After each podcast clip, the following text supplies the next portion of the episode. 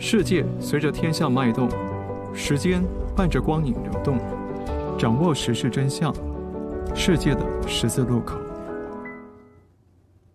大家好，我是唐浩，今天都好吗？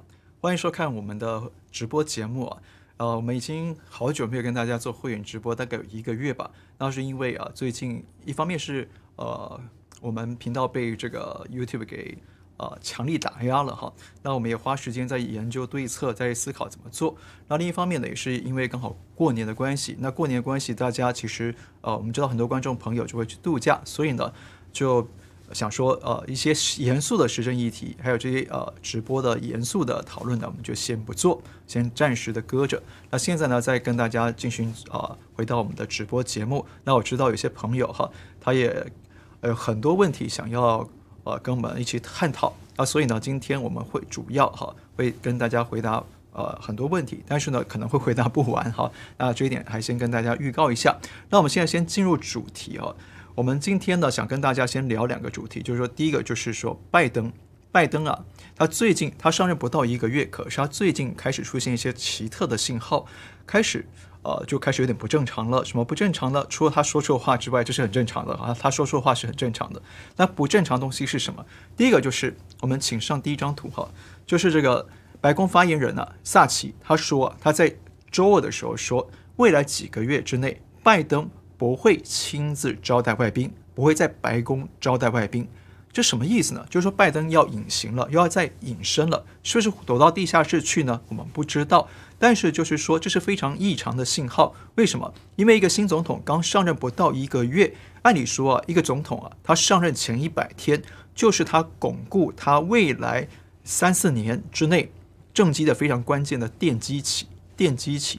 也就是打地基的意思，所以在内交上、在内政上、外交上，他都必须有有所作为，而且必须有积极的、很标志性的，就是很象征性的一些举措，才能够让大家觉得哦，这个总统哦有作为、有魄力，哦是未来呃可能前景一片大好。可是拜登在这个时候上任不到一个月，就突然说他不会在白宫接待外宾，而且请注意，他上任不到一个月，他也没有出访其他国家。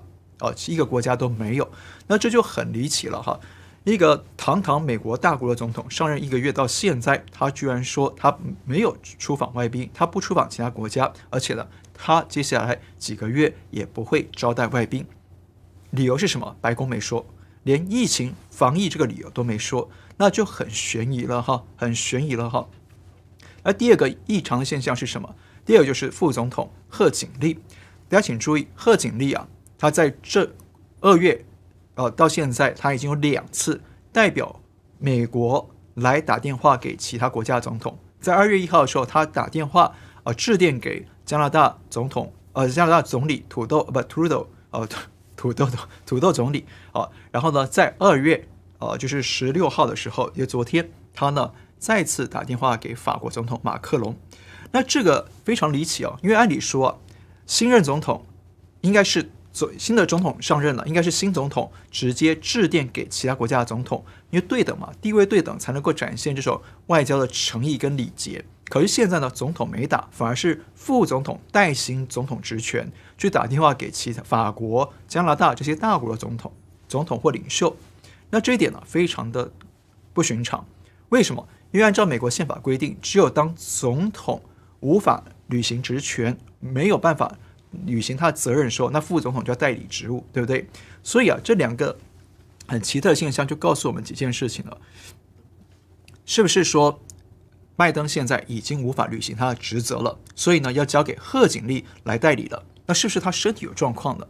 这个我们不知道，我们目前不确定，因为拜登已经七十八岁了，他是美国两百四十年来上任最老的总统。啊，创下了这个记录，但是他身体状况一直大家都是质疑的，比方说他说话经常口误，或者是记忆不清等等。那这些问题是不是现在又发生了呢？或发生什么其他变化呢？这个我们不知道，白宫也没说。所以我们第一个要观察是他身体是不是有状况。在第二个，在比较这是比较，呃，听起来有点有点阴谋论，但实实际上是啊、呃，真的很多国家总统啊是有替身的。是有替身的，尤其是当这个总统他如果说状况很不好的时候，他会找个替身来呃代替他公众出席摆拍或者是做新闻啊、就是让媒体拍这样子。那是不是拜登身体不好？那或许一方面拜登身体不好，同时呢不想让拜登现在还在出现的替身被人家给识破呢？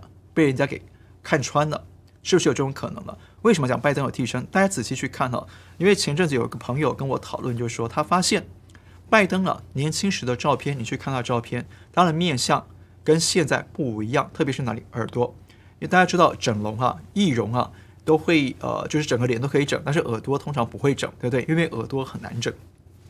但所以大家在认人的时候，认是不是替身的时候，你可以掌握这个诀窍，就是耳朵跟牙齿，耳朵跟牙齿。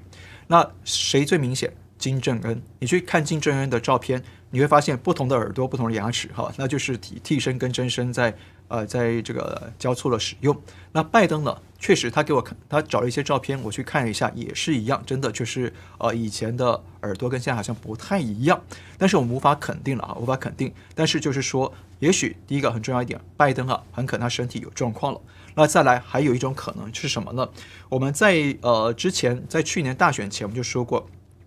极左派势力啊，他们目的啊，让拜登出来参选搭档贺锦丽呢，呃，目的呢不是要让拜登当总统，更根本的目的是要安排贺锦丽来接班。才五十几出头的五十岁出头的贺锦丽是更极左派的，他的作风是更极左派的政治人物，所以呢，这个深层政府啊就打算安排他来接任总统。那怎么看呢？比方说有几个证据哈，第一个，在去年十月三十一号的时候的竞选活动上，那这个贺锦丽的竞选活动呢，主持人直接公开介绍他是下一任美国总统啊，介绍他是下一任美国总统，而不是副总统啊。那此外呢，拜登也在去年曾经说过，公开的说他是贺锦丽的竞选副手，他是贺锦丽的副手啊，他是副手。然后另外就是说，在去年我们也跟大家讲过两次，就是共和党的广告里头啊，也直接啊拆穿了这件事情。共和党在广告里头就指出来，拜登呢只是个面具，那面具撕下之后，背后真正的人是贺锦丽，就贺锦丽啊。所以呢，就是说这个事情，这个预言是不是真的在兑现呢？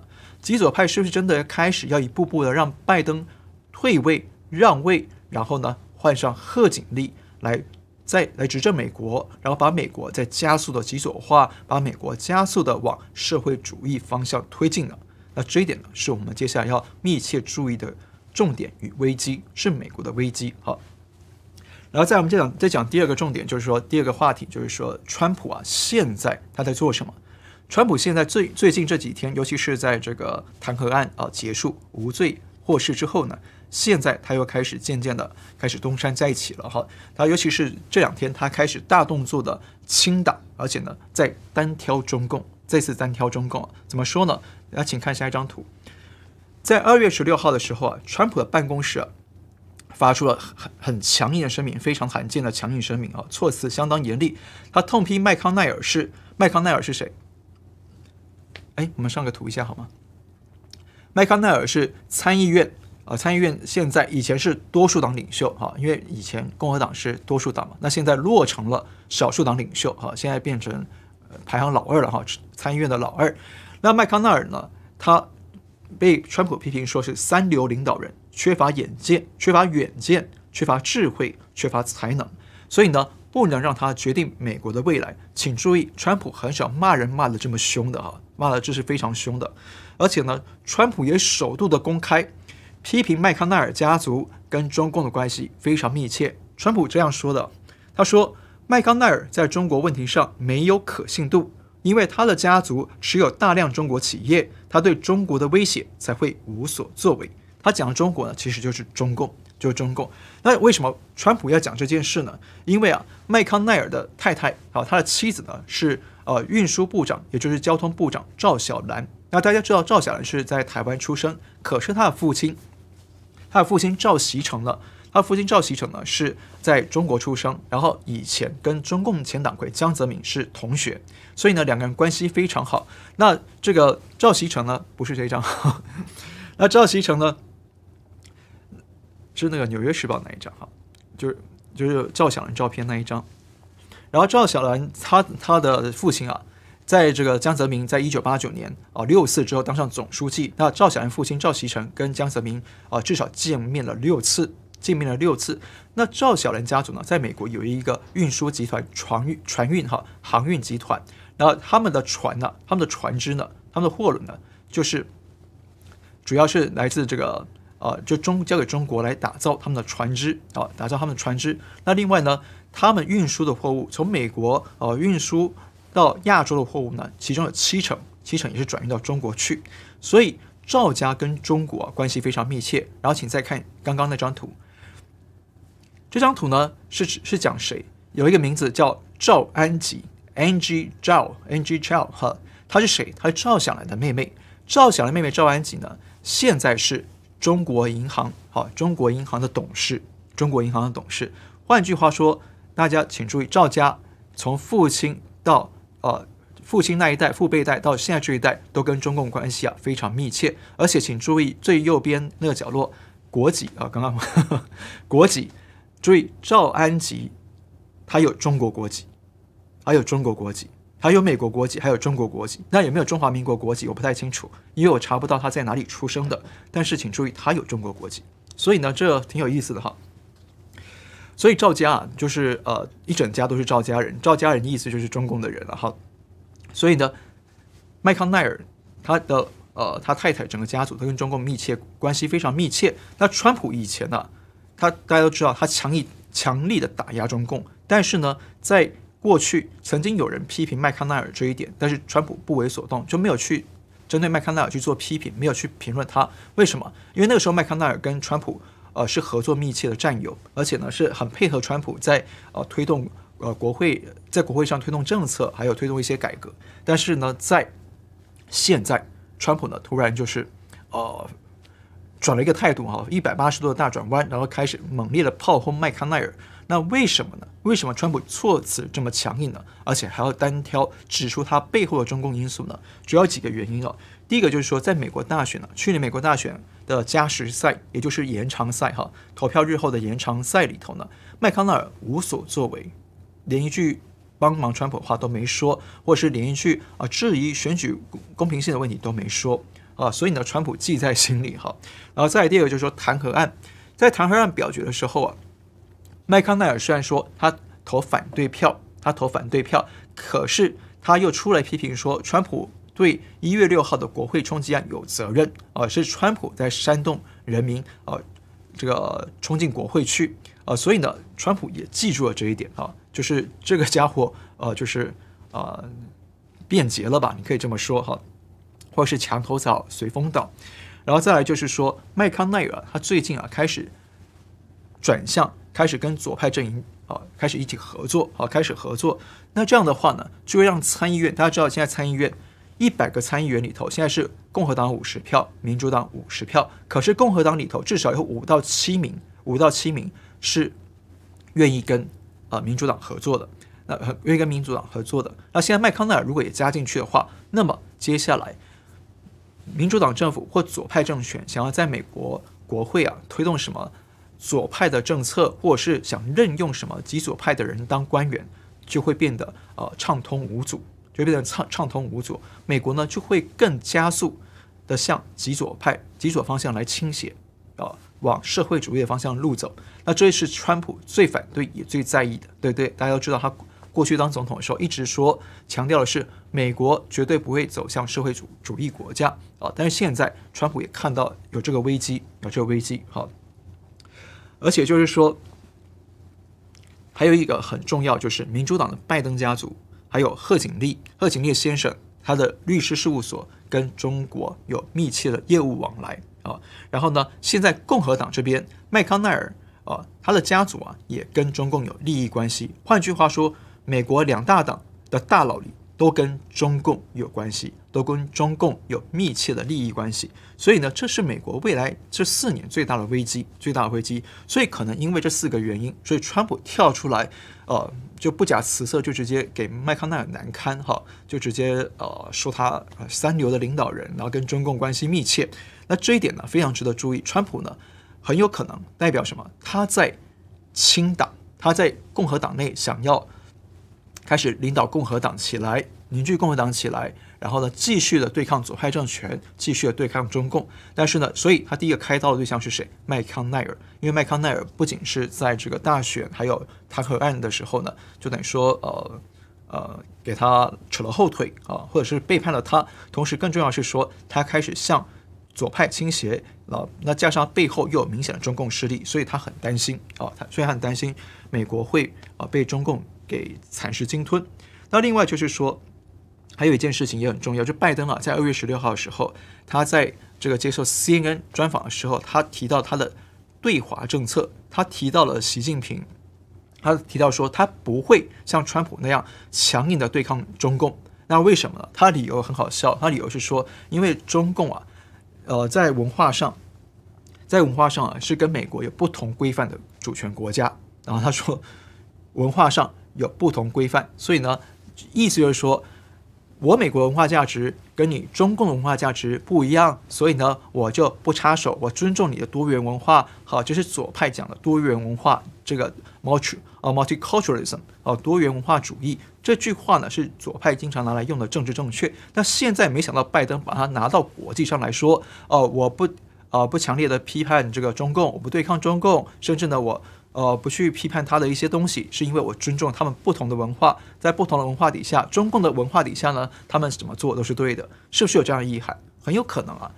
拜登这时候讲这句话，而且是在他刚上任不到一个月之内，那是不是已经在暗示了他在美中关系上，他会开始渐渐的让步，或者是姑息，或者是绥靖，所谓的绥靖主义啊？换句话说。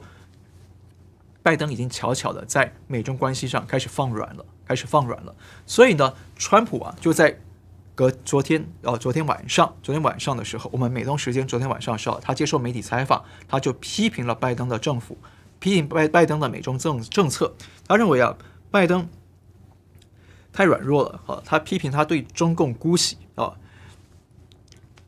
川普呢，他非常的在意这一点，他认为。拜登对中共不够强硬，那接下来可能啊会给美国带来不必要的危险啊，不必要的危险。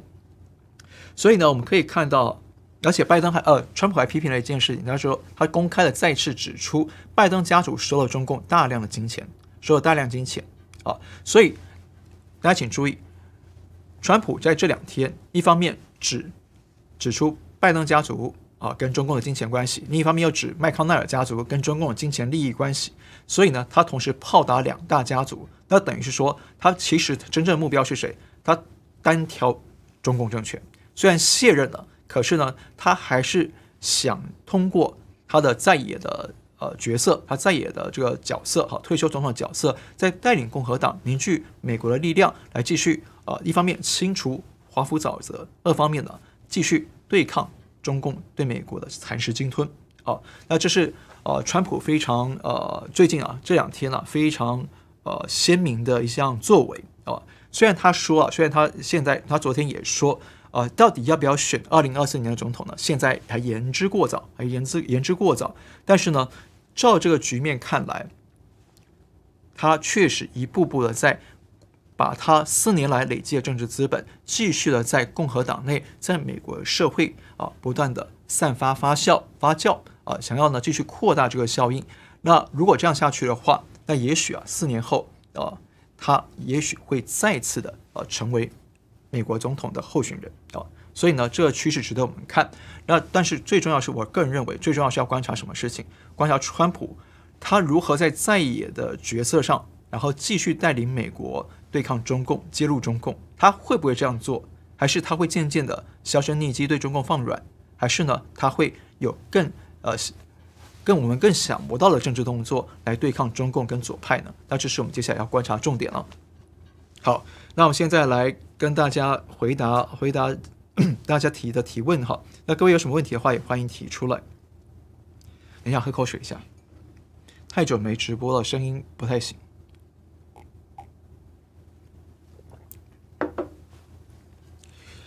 好，第一个问题是宁渊，宁渊问说，可以解读王菲林的书《中华秩序》吗？或者是解读商君书？呃，很抱歉呢，宁渊，这两本书我都还没看，我都还没看。不过呢，谢谢您推荐啊，我会找来看啊。那看完之后呢，我们再来跟大家做分享与讨论啊。那不知道大家喜不喜欢我跟大家聊书哈？聊书呢，我觉得是蛮有意义的哈。那如果大家有兴趣的话，我们再继续跟大家聊。然后燕燕问到说，唐浩跟团队在过年期间有去哪里走走、吃东西或从事特别的活动吗？我的团队有没有去从事特别活动？我不知道，但是我个人是没有哈。因为我们节目还是在出嘛，只是出了少了一集。因为为什么？因为我们在研究这个未来啊频道的方向怎么走，我们也也在研究数据。因为发现我们确实常发现说 YouTube 啊对我们的限制确实加强了。呃，就是举一个数据，就是一个曝光率或曝光率，就是说我们大家知道这个视频推出来，你要靠着 YouTube 去帮你推荐啊，就是在呃画面的右边会有一系列的相关视频，对不对？那才能触及到触及到更多的观众嘛，那这叫做呃曝光率和曝光率。那我们的现在影片的曝光率啊，是一年前十分之一都不到。十分之一还不到，那我们看到也是觉得哇，相当惊讶，居然 差了那么多哈。所以大家可以看到最近的点击量就很惨哈，就啊、呃，但是也没办法哈，就是在人矮檐下不得不低头。那为什么要坚持下去呢？是因为这个平台啊，是目前有最多观众，特别是最多华人观众的地方。所以呢，我们必既然想要讲真话，我们就是希望把这些真话、真相的影响力给散播下去。所以呢，就只好继续坚持在这里。那呃没有办法赚钱没关，也就是先呃尽量啊尽量的撑下去。那重要是说，希望把真相真话啊继续的传给更多人知道。那希望大家呢继续帮我们把这些真相真话的视频传给更多人来看。好，然后另外我们也呃在这。过年期间，我也花了时间读点书，因为其实好久没读书，最喜欢读书哈，所以呢，也趁过年期间读了一点书。那希望将来有时间呢，继续跟大家分享哈。那另外就是说，我也很好奇，大家今年都怎么过年呢？因为今年是疫情嘛，所以大家都怎么过年呢？那也欢迎您告诉我你怎么过年的好吗？然后再来这个呃，应该是八嘎猫哈，日本呢，日本的观众哈，八嘎猫他说呢，东京奥运如果办不成，对日本国民和世界会造成什么影响？那如果疫情没结束就办的话，会有什么影响啊？这个问题呢很有意思啊。首先呢，如果东京奥运今年已经从去年延到今年了嘛，延了延了一年，然后如果今年还是确定因为疫情不办的话，那第一个影响就是一百五十四亿美元的投资就付诸流水啊，一百五十四亿美元的投资啊就没了。好，那日本呢？日本原本想通过东京奥运来重振日本的观光经济，那这个呃愿望呢，当然也就落空了嘛，对不对？那另外就是说。啊，日本呢也希望通过东京奥运来啊再次的提升日本的国家形象啊，让更多全世界来认识日本。那这个宣传的好机会呢，如果没办的话，也是会落空，对不对？但还有还有很重要一点，就是说办东京奥运是安倍晋三首相他非常大的愿望，因为他一直希望呃把日本呢，他跟川普一样是国家主义者，也就是希望呢把国家带回过去光荣的地位，但是呢。所以安倍啊很重视东京奥运，然后所以他没取消，然后延后了一年。可是如果今年还是不办的话，那安倍的这个强国梦啊啊可能也会因此而落空哈，这是比较呃遗憾的地方。但是呢，如果反过来讲，如果疫情没结束，然后还是要举办奥运的话，那会有一些风险啊，很大的风险。第一个就是说会对选手健康构成风险，那这样会怎么样？有的选手就不来了，对不对？有的国家代表队就不来了。啊，那这样呢，就会让这次奥运代表性啊下降，精彩度呢也会下降。但是反过来讲，对某些选手来说，这是个夺冠的好机会，夺牌的好机会，因为对手少了嘛，哈。但是呢，如果疫情还在发生，你举办奥运，观光客不会来，观光客不会来，你就没办法收回门票的成本，对不对？你的观光经济也没办法赚到钱，那对这对日本来说啊，是一个比较大的损失。而且你举办奥运，你还得。花费很多的日常支出与开销，所以呢，呃，会入不敷出的更严重，好，可能会有这种情况。那另外呢，如果说万一万一真的选手确诊的话，确诊的话，那这笔账会算到谁头上？肯定是算到日本头上，对不对？不管。选手是在哪里染疫的？但是呢，大家第一个质疑的目标一定是东京奥运，一定是日本政府。所以到时候日本政府得去扛这么大的责任，那对国家形象又是一个负面的影响，对不对？所以呢，反而可能不一定是好事哈，不一定可能会有点得不偿失，这是日本政府要考虑的风险。但是呃，如果不办的话，反过来讲哈，某种程度啊，我认为呢，说不定也是个好事怎么说呢？这牵扯到一个重要的预言哈。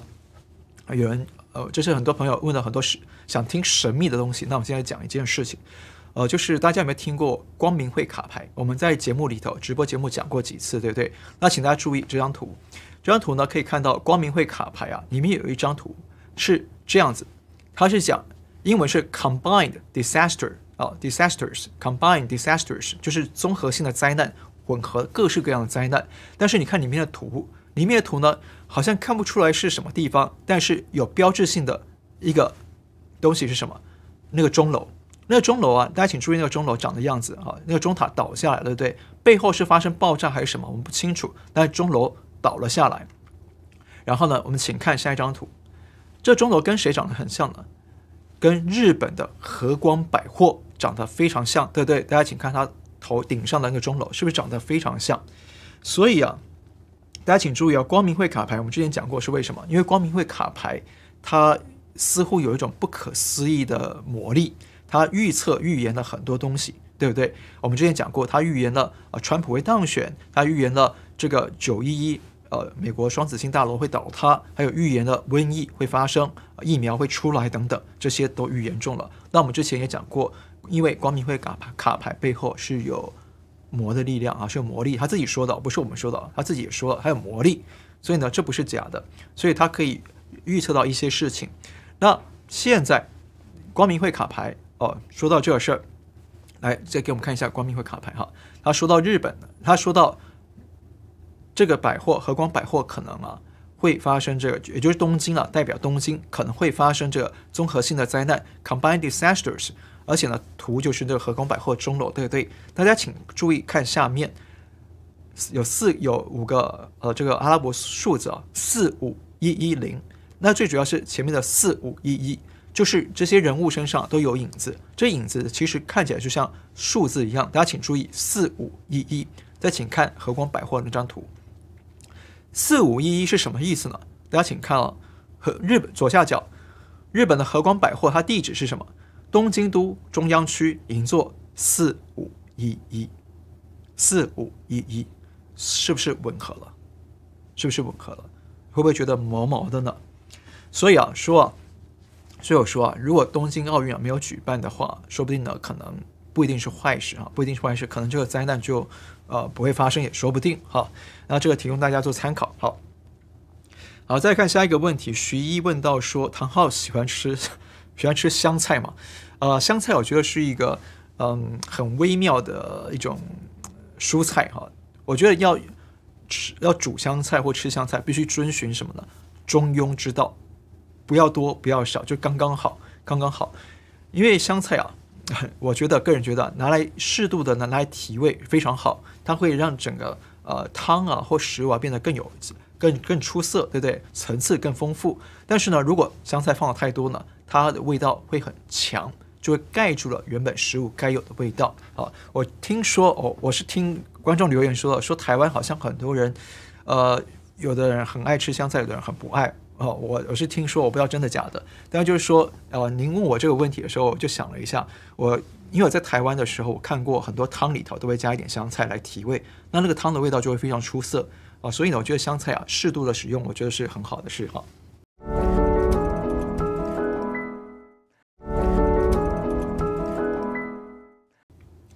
然后再来，Insidora，Insidora，他问说：如果不考虑政治的因素，我最喜欢美国的什么呢？我最喜欢美国的自由，它确实啊、就是很自由开放，而且尊重每个人的自由，哈，尊重每个人自由。当然左派不是尊重，左派不是哈，但是呢，传统的美国是很尊重每个人自由的，而且尊重多元性啊，就是你有什么创意，你有什么想法啊，你想表达什么都可以去说，可以去做。哦，不会，大家不会限制你，或觉得你怪怪的。比方在街上，我们可以看到很多人就这样大声的唱歌，或者是跳起舞来，突然就跳起舞来，不会有人觉得你怪怪的，或者是你是不是脑子有问题？不会，哦，大家也不会觉得尴尬，反而甚至有人会觉得，哎，你唱得好，就给你鼓掌或什么的。就大家都是心胸很坦然的，很没有阻碍、没有观念的交往。呃，那特别是我很喜欢一点，就是呃，美国人，当然有些有人会觉得大都市人、大多数大都市的人。不是这样。但是我我遇到的多数人是这样的，就是说他心地很善良，很淳朴。然后呢，就是说人与人之间见到的时候，比方说我跟一些不认识的人在搭地铁的时候，就突然哎，他就跟我聊起来了。可能看到我们什么因为什么问题，我就突然聊起来。然后呢，聊到一半，他就跟我说：“哎呀，他家里他父亲最近生病啊，怎么样怎么样的啊。”就是。然后我就跟他很开心的这样聊，就是我们呢就觉得说人与人之间是没有距离的，不会猜忌，也没有距离，就家里的大小事啊都可以拿出来说。就突然聊到我家人怎么样，然后我家狗怎么样，然后大家聊得很开心很愉快。然后呢，啊、要下车的时候就哎哎啊谢谢再见保重啊，然后就这样子，就觉得说人与人之间啊就是应该这样的，完全没有隔阂也没有戒备的这种状态才是最舒适的最宽敞的状态。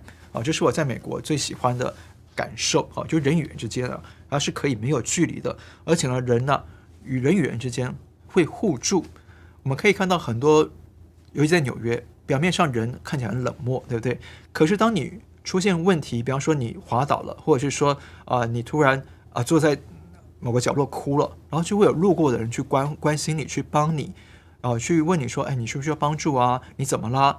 啊，然后当然他们也很关关怀小动物哈，那我觉得这是人人性本善的爱心的体现。那这一点呢，是我觉得我非常喜欢的哈，我非常呃，当然我知道华人也很多人很善良，就是因为华人呢不像西方人这样的呃，就是坦率表达自己心中的情感嘛，华人是比较拘谨一些的，所以呢，有些人他是善良在心中，但是爱在心里口难开，对不对哈？那这也是一样的哈。那就说美国人。我觉得他就是比较愿意表达出来。那呃，Dora 问到说，我会想定居在美国什么地方吗？呃，我还没想过这个问题，因为我还没到退休的年纪哈。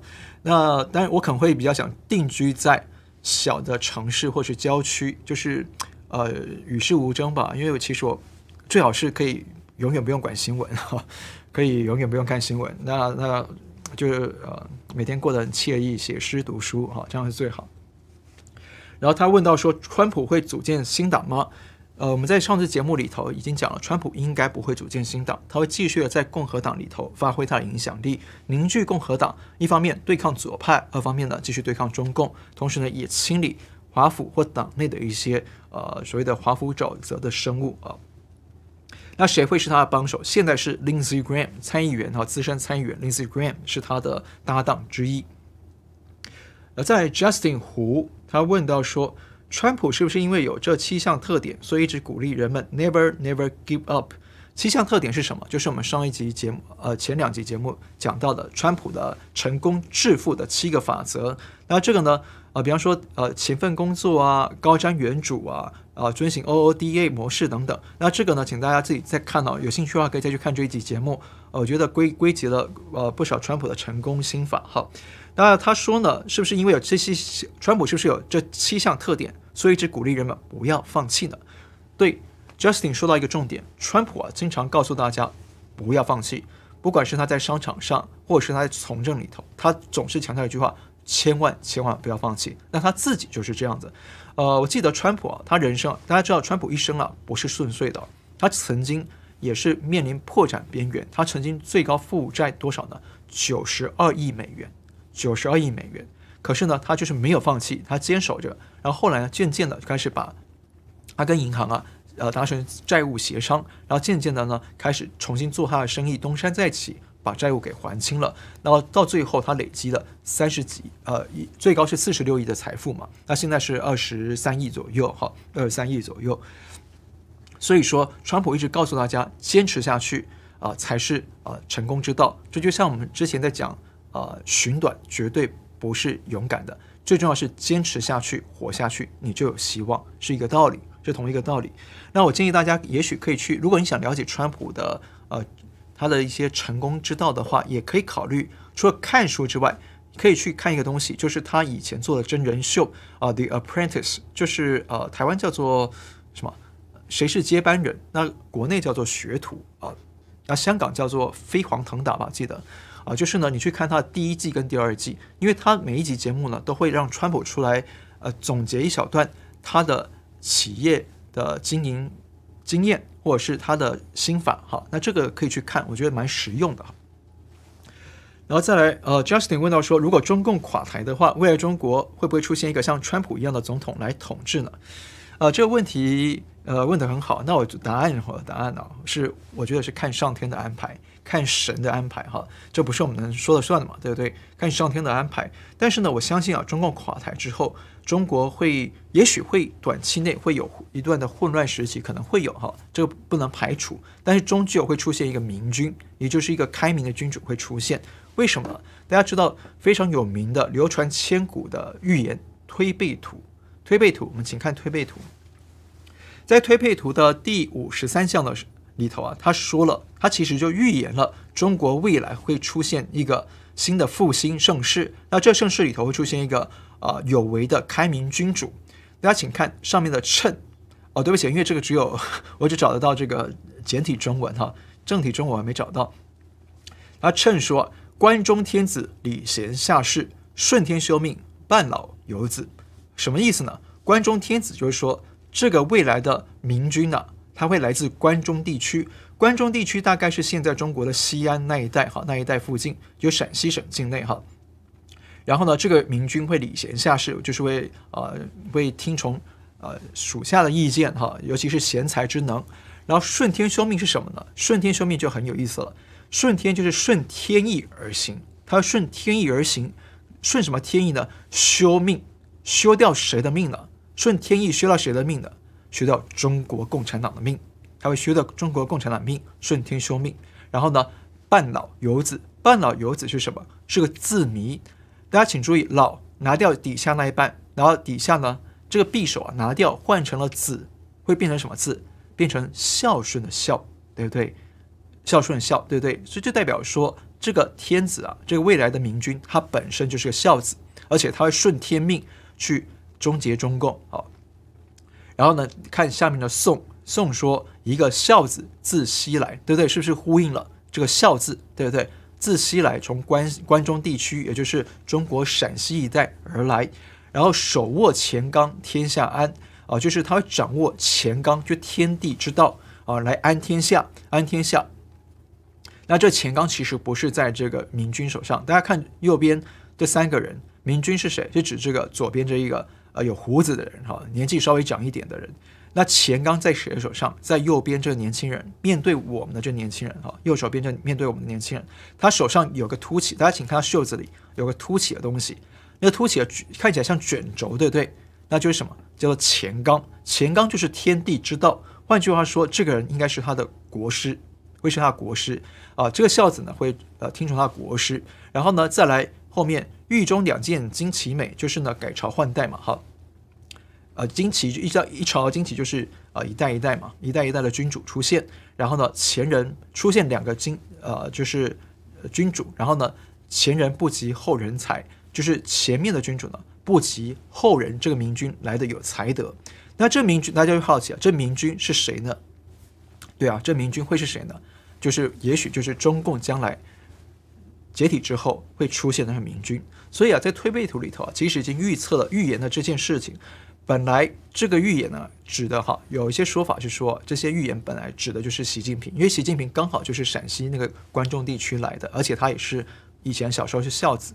可是目前看起来他啊，似乎没有打算要解体中共，所以呢，这个使命，这个预言很可能指的就是说，后面还会有一个。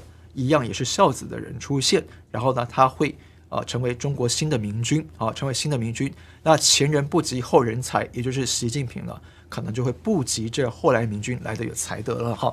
那这提供大家做参考。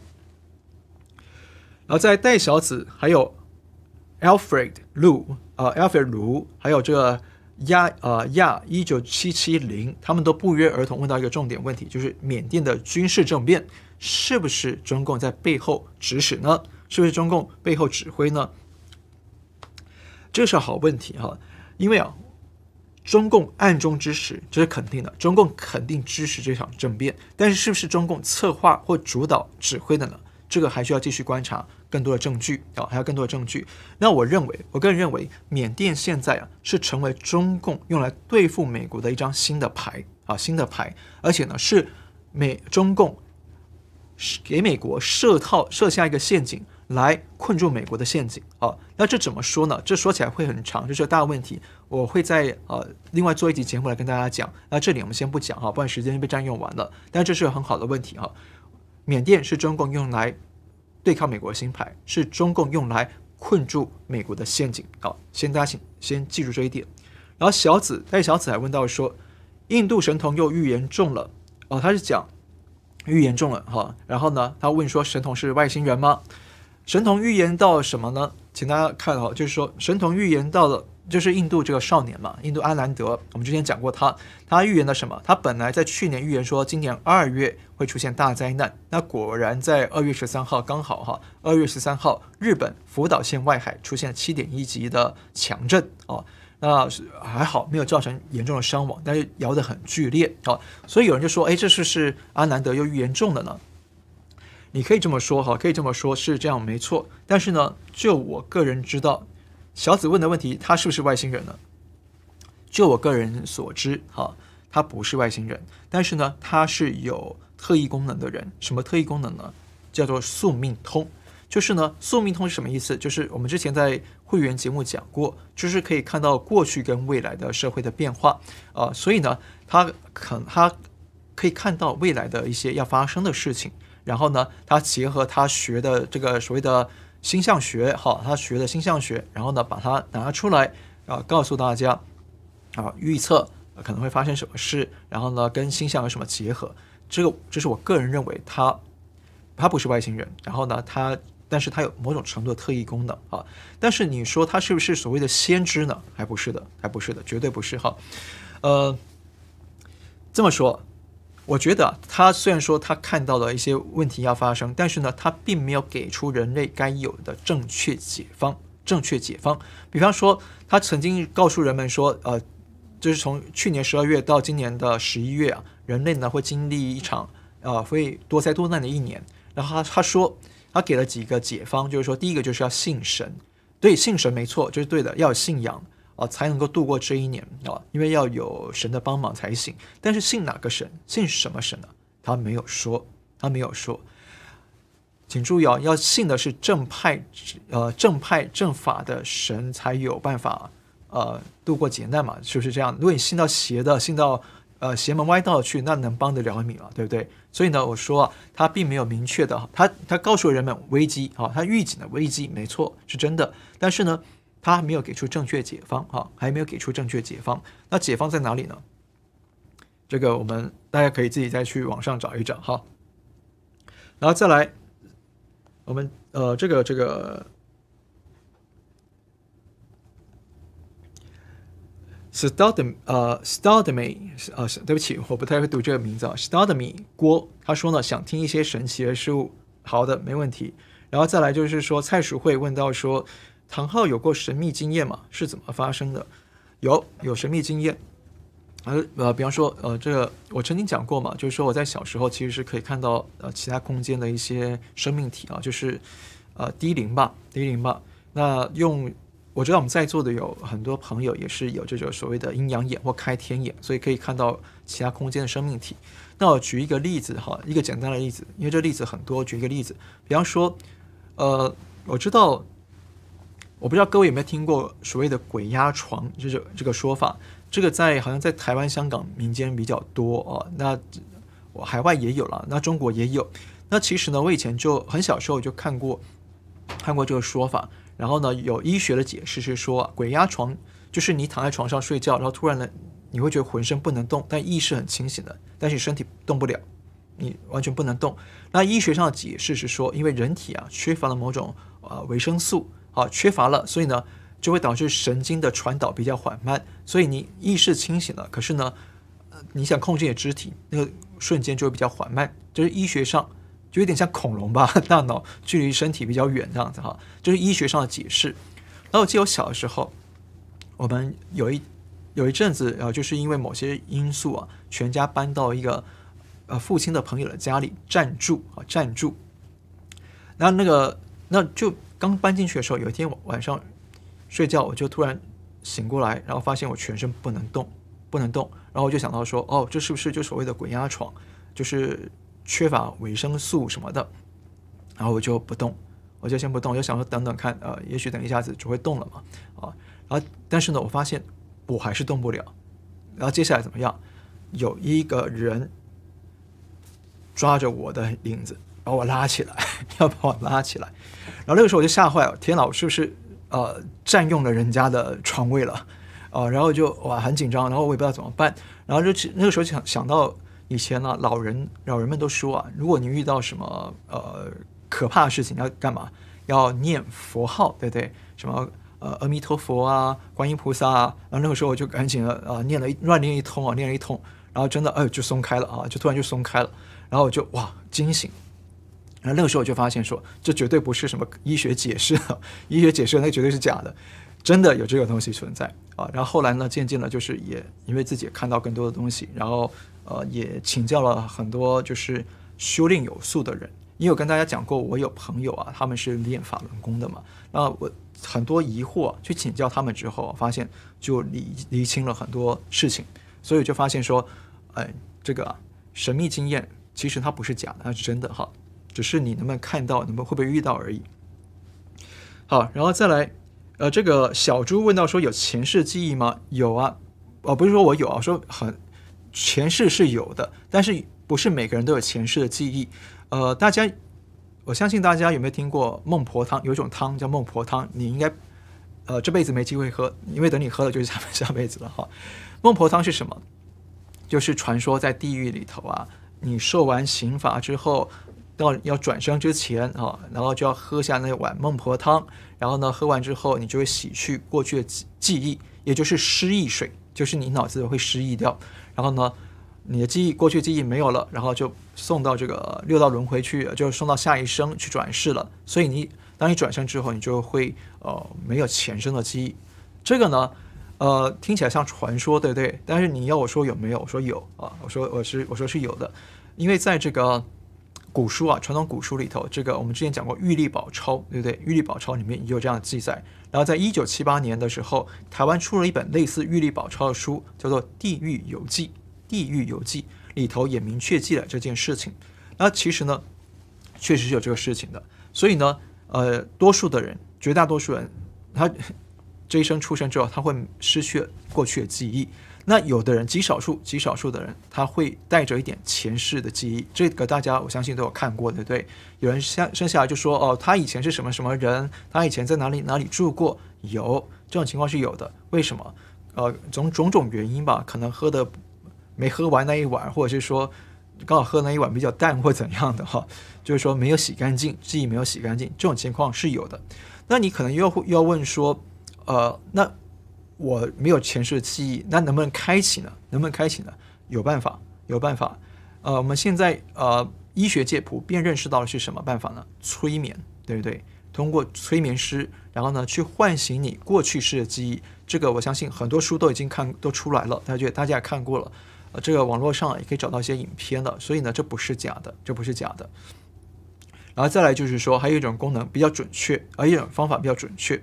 呃，催眠不一定是真的催到你真的过去啊，这也不敢保证。但有一种方法比较准确，就是你通过呃修行或者是修炼正法的修行或修炼，那就可以呢，呃，从精神上的提高啊、呃，带动释放你更多的精神力量，然后呢，你就会呃释放更多呃超常的力量，也就是。呃，所谓的特异功能吧，这个我们在会员节目讲过。那其中呢，一种叫宿命通啊。那如果 有宿命通，就可以看到过去发生的事情哈。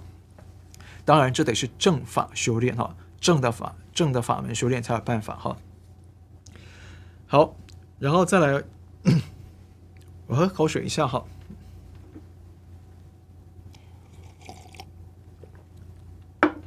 J.C. 问到说，可不可以谈谈谈对伊朗？啊、，Elon Musk 的就是特斯拉创始人的看法。啊、，Musk 啊，马斯克呢？他前两天不是在这个推特上留言说他是外星人嘛，对不对？哈，我觉得蛮像的哈，因为他你看他做的事情，一个人开四家公司，而且市值啊都是在五百亿美元以上的，都是大公司、大企业哈，这不是一般人做得到，对不对？但他的公司又都做什么？做一些很超长。很超出人类思维的呃这种东西，比方说啊，到月球旅行啊，到太空旅行啊，还有在人的脑子里植入芯片啊，还有这个呃电动汽车等等的这些东西啊，跟呃其实真的不太像是一般人会能够想得到的，对不对？是天才或者是奇人才会想得到的。那有趣的是啊，特斯拉这个名字是他的公司，对不对？特斯拉他是真有其人，大家知道吗？他就是啊，一九零零年代初跟爱迪生发明灯泡的那个爱迪生同一个年代的人，那特斯拉呢？他也是这种啊，非常天才，比爱迪生还天才，而且是天赋异禀的人。然后 FBI 在一九三呃三几年的时候，公布了一项，他们内部有一有一份文件，然后揭秘解密出来，里面就说提到特斯拉是外星人，真的，他出生在南斯拉夫，但是呢是金星，他来自金星，然后呢被。交到南斯拉夫山区的一户人家里头去当小孩，去当小孩，名字就叫特斯拉。这个大家可以去查，这网络上有有据可查，FBI 的档案哈。所以呢，特斯拉是不是真的是外星人呢？呃，我觉得有可能啊。那 Musk 为什么用特斯拉这个名字呢？是不是也跟外星有某种联系呢？我觉得不能排除这个可能哈。当然，如果你不相信有外星人，那就当故事听，当故事听哈，不用太较真哈。但是如果你相信有外星人，你可以考虑去查查看。然后再来，圆圆圆圆说，过年都在亲戚家打麻将，哇，那很厉害啊！麻将，呃，我不太会打，你你比较厉害啊。然后杰米米说，他过年就一直吃，从除夕吃到初五啊，这个是很正常的啊。所以呢，大家看到网络上很多图嘛，就是初呃初一一个样，初五变成另一个样，有没有？然后这个燕。燕说回家吃火锅，看十字路口过年哦，谢谢你。呃，我们本来也想说这个过年要不要来个除夕的守守岁这个直播，但后来想想算了，因为华人过年都会团聚的比较晚，所以就没做好。然后无言说坚持要我们坚持下去啊，谢谢，我们会继续努力坚持哈，也希望大家继续支持我们。然后呃，恰恰马恰恰骂恰恰骂问说我会弹钢琴吗？啊，我很抱歉，我不会弹钢琴，我只是手指头比较长，我会打键盘了哈，但是呢，就是打钢呃不弹钢琴，呃比较遗憾啊，我也很希望有时间学音乐哈，但是这辈子似乎没这个时间。刘美瑜问到说，美中在缅甸会开战吗？不会公开在缅甸站起来是不至于哈，因为对双方利益都不妥，而且会损害到缅甸他们当当地的利益啊。所以不会直接这样军事开战，但是会会通过其他方式来交战啊，就是我刚刚讲的，缅甸会成为中共对付美国另一张牌，缅甸会成为中共用来困住美国的另一个陷阱。那这个呢，我们会再另外做节目跟大家详细讲，因为里面的理由很多哈。然后再来就是呃，Mandy Mandy 呃 Feeling 然后说因为疫情过年前被资遣了，那过年没有去哪里。还在努力面试找工作，呃，很遗憾听到这个消息，但是呢，加油，继续努力找工作，只要你努力坚持下去，一定会哈、相信神会呃给你好的安排的哈。然后 M M J 说他初一去土地公庙拜拜，然后接下来在家打麻将，嗯，在家比较安全，对，没错，在家打麻将可能比较安全哈。然后清浅九说他过年就是到庙里拜拜，然后吃 吃吃吃吃领红包。看书、看电影、看漫画，哦、呃，那很好，我觉得这是很充实的生活，很充实，不是废柴哈，是很充实的。然后菊我陈问到说，能不能谈对蓬佩奥跟川普的看法？要谈什么看法呢？蓬佩奥跟川普啊，现在对他们，我觉得你可以看到一点，就是说他们虽然卸任了，可是他们的他们对国家责任心还是很强的，这一点我也很佩服。因为很多前总统啊卸任之后啊，他其实就有点像，呃。心心中放下一块大石，然后开始转换身份，比方说去当一个演讲家，出书，到处演讲，收钱啊、然后变成一个呃富豪啊，这个很多，对不对？但是呢，还能够卸任之后继续的想要啊，坚持的在对抗他本来在对抗那些东西，左派势力啊，华府、沼泽，还有中共这样的人啊，政治人物啊，最近很少见。那川普跟蓬佩奥到现在还是在这样做，虽然他们已经没有什么权实权了，他们是民间的身份了，可是呢，他们还在这样做，我觉得是，呃，让我觉得说挺佩服的，就是他们是真心的在为这个国家在努力啊，在为这个国家努力，这一点呢是蛮令人敬佩的。然后 Leslie Sun 问到说，到底有没有轮回呢？有哦。好，我们剩下五分钟时间哈。有没有轮回？有，确实有。那这个呢，我们之前我们可能有机会再做一集比较软性的节目，跟大家聊一聊。这确实有，确实有。哦，甚至有的人他可以知道自己前世是谁哈。那应该信仰哪个神呢？唐昊是外星人吗？唐昊可以笃定的跟你说，唐昊不是外星人哈，唐昊跟你一样是地球人哈，是地球人。然后有人说好久没见到娃娃了，就是没见到我们助理了。其实我刚刚想把两位助理叫出来哈，带出来，因为过年嘛。但是因为发现放在镜头上，镜头刚好卡住了他们，所以呢，我们下次啊，下次有机会再让让他们出来见客哈，让他们出来见客。好，然后这个还有。这个，呃，这个朋友名字很有意思啊，他他名字很长，叫做五毛蚂蚁，叫我爸爸，啊，这个名字很有意思哦。他说，他问说金正恩，他说金正恩是不是非常不满意中共？没错，金正恩呐、啊，他爸爸虽然是呃中共扶植起来的，可是呢，他爸爸从以前就对中共不满意，因为觉得中共啊。虽然拿钱扶植我，可是呢，他们对我颐指气使，所以呢，他就告诉他儿子说，将来要小心中共，不要信任他、哦，不要相信中共。所以大家看到习近平跟金正恩呢，一开始是不往来的，是不往来的哈。那他问到说，这个，呃，金正恩是不是本来想跟川普合作？对，没错。金正恩大家记得吗？川普刚上的时候，他们两个骂来骂去的，有没有？一个骂你说你是老疯子，然后一个骂你是什么火箭人，有没有？骂来骂去的。可后来他们见面之后，两个人就突然好像破冰一样，有没有？就金正恩不再骂川普了，对不对？然后呢，也没有再发用导弹来挑衅美国了。好，为什么？因为川普啊，很多人看不出，不知道底呃底下发生什么事。因为川普啊，他用他的谈判技巧。大家请注意，川普他有两个是能力很强，我们一般人做不到。第一个就是谈判啊，这个要讲起来会呃做一整集节目，可能讲不完。第二个是他看人的能力很强，这个很多的跟他做过生意的朋友跟他的属下都一再私下讲，川普很会看人，所以川普一开始就看金正恩，呃，是个他不是那么坏，表面上没有，他不是一个蠢蠢蛋，不是一个坏的蠢蛋。所以呢，川普就是要跟他见面，跟他见面之后呢，川普就知道他想要什么，然后呢，就告诉他，如果你跟我合作的话，我帮你把越把这个朝鲜先走向越南化，也就是经济发展起来，然后社会开放一些些，然后但是你保住你的政权，然后接下来呢，我再帮你把政权一步步的过渡到自由民主去，过渡到自由民主去。金正恩听到很心动，为什么？因为这样他就可以摆脱中共的束缚，而且经济也可以自由化。那他的他自己跟他的国家也就会比较富裕嘛，对不对？他也比较有面子哈，他的成就就会超越他的父亲，对不对？所以金正恩一开始心是心动的，然后习近平知道了，就开始怎么样？所以那阵子可以看到中共开始频频的找金正恩，一直拉拢他，拉拢他，然后又把金正恩给拉回去了，利诱跟威逼同时使，所以又把金正恩拉回去了。